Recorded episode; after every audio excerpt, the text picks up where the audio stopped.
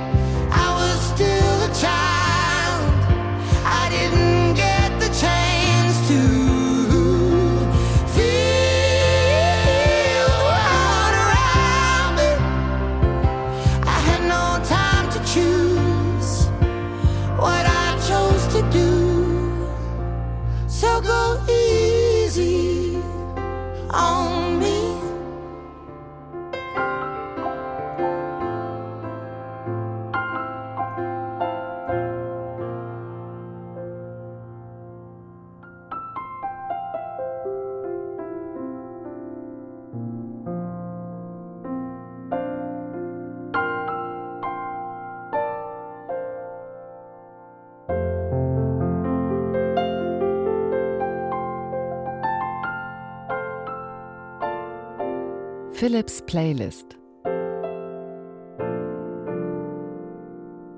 Musikalische Gedankenreisen Das war Philips Playlist für heute.